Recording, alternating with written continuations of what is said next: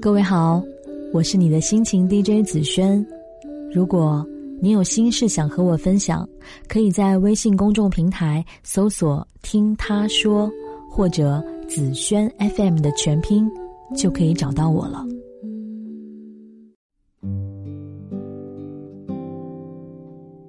整理旧物的时候，突然发现沉在箱底一条褪了色的手链，吊坠是指甲盖一般大小的。蓝黑色染色木头，因为戴了太久的缘故，磨损严重。那上面刻着的“钟情”两个字，我几乎没有认出来。这是一条独一无二的手链，来自若干年前山清水秀的凤凰小镇，那个藏于弄堂深处的小手工作坊，我至今还看得见那花丛间敞开的精致木门。那时站在我身边的人。亲吻了我的眼睛，把一块温热的木头放在我的手心里。我从愕然中睁开眼，除了幸福，什么都看不到。彼时他是大学里的学生会主席，我是时不时逃了课窝在寝室里吃着零食看美剧的普通女生。因为共同参加了戏剧社，才渐渐有了交集。可他依旧是舞台上万众瞩目的王子。我是公主五个侍从中的一个，只有说 yes 和 no 的镜头。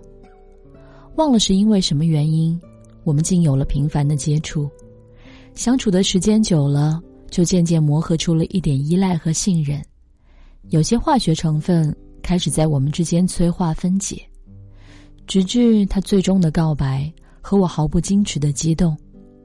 那一刻，他并不知道，在他爱上我之前。我已经不声不响的爱了他太久。也许是对前女友爱的太过深刻，我的出现并没有弥补他感情上的空缺，却渐渐成为他嘲讽的对象。他嫌弃我大腿的尺寸，却没有看到我为了减肥几乎餐餐只吃水果。他嘲笑我永远只在中游的考试成绩，却没有看到我也有为之拼搏奋斗的梦想。他不满连续两次请我到餐厅吃饭，却没看到我为了他怀里那只心爱的钱包已经花光了半年的积蓄。我们最大的消遣就是并排坐在自习室里，我看我的阿加莎·克里斯蒂，他看他的纳兰词，时不时低吟一句：“我是人间惆怅客，知君何事泪纵横？断肠声里忆平生。”再扭过头，用居高临下的眼神看着我，仿佛在说：“你懂吗？”可是大多数时候，我并不怨恨他的残忍，我只是在自己的欢乐的性格里埋下了一粒自卑的种子，叹他为何结不出完美的果实。尼采不是说过吗？男人的幸福是我要，女人的幸福是他要。我没有恋爱经验。没有什么潜意识的比较标准，我只是坚信着，只要他的残忍里还存在温情，哪怕只有那么可怜的一丁点儿，我就不会因为任何原因离开他。于是，我可以容忍自己在那些发着高烧还依旧强撑着走在冰天雪地中去买药的日子，也可以接受他从不在公共场合和我拉手拥抱的尴尬。我也甚至默许了他在我面前和不同女生在 QQ 里欢畅的暧昧着，因为我腿粗、成绩差，不是富二代，又不懂纳兰性德，我自卑的觉得自己不应该拥有那么好的爱。毕业后的日子，我们在学校旁边的居民楼里租下了一个十几平米的小屋，空间狭小却也温馨。原本以为这会是一场爱的逆转战，却没有想到，其实我们的感情比预料中的还要摇摇欲坠。起初，他决心考研，我买来了所有的参考书，还负责伺候一日三餐，包揽下所有的家务。所以，每天他所需要做的，只是起床、洗漱、吃饭，高兴了看书，不高兴了就打开电脑打魔兽。而我清早就要出门，穿着二手西装和高跟鞋去和大爷大妈挤公交。晚上身心疲惫的回到家，渴望一个安慰的拥抱，却往往一边准备着晚餐，一边听到他的声音悠悠的传来：“你今天这一身也太没气质了。”后来他看到朋友报考了公务员，又开始向往每天可以喝茶水、看报纸的清闲生活，于是高声阔论的对我讲：“考研有多么的没有前途，用青春来赌文凭是一件特别虚荣的事情。”我对他的所有梦想都表示无条件的支持，帮他报名查资料，也毫不迟疑的贡献了全部工资。可是后来考试结果公布时，录取名单上没有出现他的名字。他说那天身体不舒服，时间太短了，没有准备充分。考试时候旁边那个人总在咳嗽。再后来他消沉了一段时间，我劝他回家放松放松心情。结果，当他回来的时候，我满心欢喜的向他展示我在小屋里的新装饰，只听见他说：“我要出国，已经联系好了。”那时候，所有的委屈才真正的迸发出来。我不记得我流下了多少眼泪，只记得他整理了自己的东西就匆匆离开了，并没有留下什么告别和解释。那年的圣诞节来的特别突兀。仿佛一瞬间，街上就挤满了亲亲热热的情侣，在告别和团聚不断发生的热闹里，我推掉了房子，一个人收拾行李，不知所从。他的手机停机许久，我甚至找不到他在哪里。后来听朋友说，他已经到了英国，开始了一段新鲜的生活。那时候的自己，抱头痛哭了三天三夜，才真正的明白。原来这份感情至始至终都没有得到他半点尊重。从那之后，能够让我重新站起来的，几乎是仇恨。我每天拼命在想的事情，就是如何能够超越他。从前奉献给他的时间和金钱，现在通通归还给我自己。我白天做一名勤勤恳恳的小白领，对人诚恳、耐心做事、踏实认真。不久，领导就给我加了薪，对我的表现大加赞赏。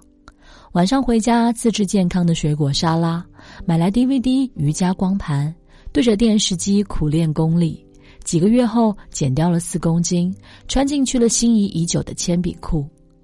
周末的时候，报名了社会上的口译班，和同学们分享学习的经验，苦练英文。结课时，听老师在异国时的经历，羡慕不已。他提议我可以去申请去新西兰的打工度假签证，我规定自己每周看一本励志书，一部经典英文电影，写一篇总结性的周记，和欣赏的朋友小聚一次。我的日子被从前不敢想象的正能量占据着，我在自我充实的道路上忙得不亦乐乎，有时候甚至都忘记了去恨他。我看了好多有关旅行的书籍，开始对异国产生许多憧憬。我申请了签证，辞掉了工作，用最快的速度踏上了一年的打工度假之旅。我抛掉等级的旧念头，一切从社会底层做起，每天刷盘子、洗碗、端咖啡。我结识了很多新朋友，听到了很多不可思议的故事，知道世上没有对错，只有不同。我决心做一些与众不同的事。毫不手软的花光半年积蓄重返校园，成为金融专业里门门都是 A 的好学生。我学会了开车，去过了最美的海滩，知道哪里的西餐最精致，也习惯用读书的方式跨越孤独这片海洋。这样的几年里，并不是没有思念过他的好，可是我决心不再拿真心一次次下赌注。网络上看过的一个视频里。一个女孩讲述起多年之前前男友背叛自己的狗血事件，声音冷清的，仿佛在谈论别人的故事。她说：“这世界上再大的背叛都不需要什么残忍的报复，你所要做的唯有争气。”我对生活充满了斗志，这斗志渐渐不再源于仇恨，而是我真的想变成更好的人。我开始觉得每一天都是新鲜的。感情终于被时间晾干，一个女人对爱情的战争渐渐平息下来。我也终于有机会告诉那些受过伤的傻姑娘，请补偿那些对不起自己的日子，重生是一个坚强又优美的动作，你会发现爱自己比爱别人更容易，也更值得。而当有一天你终于从那一段灰色的日子里走出来，从此心里只装满关乎梦想的正经事，手机忽然收到他的简讯，充满暧昧不堪的请求，那时候的你只需要说一句：“不，谢谢。”我确信最好的东西。还在前面。我是子轩，和你说晚安喽。If I walk, would you run? If I stop, would you come? If I say you're the one, would you believe me? If I ask you to stay, would you show me the way? Tell me what to say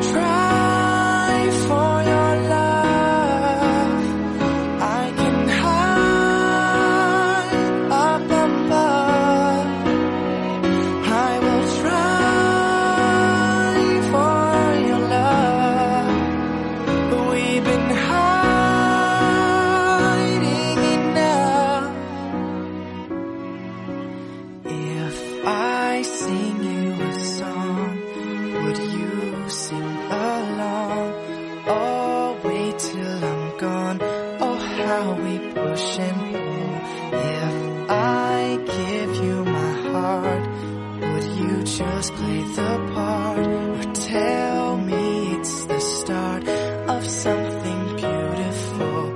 Am I catching up to you while you're running away to chase your dreams? It's time for us to face the truth, cause we are coming to each other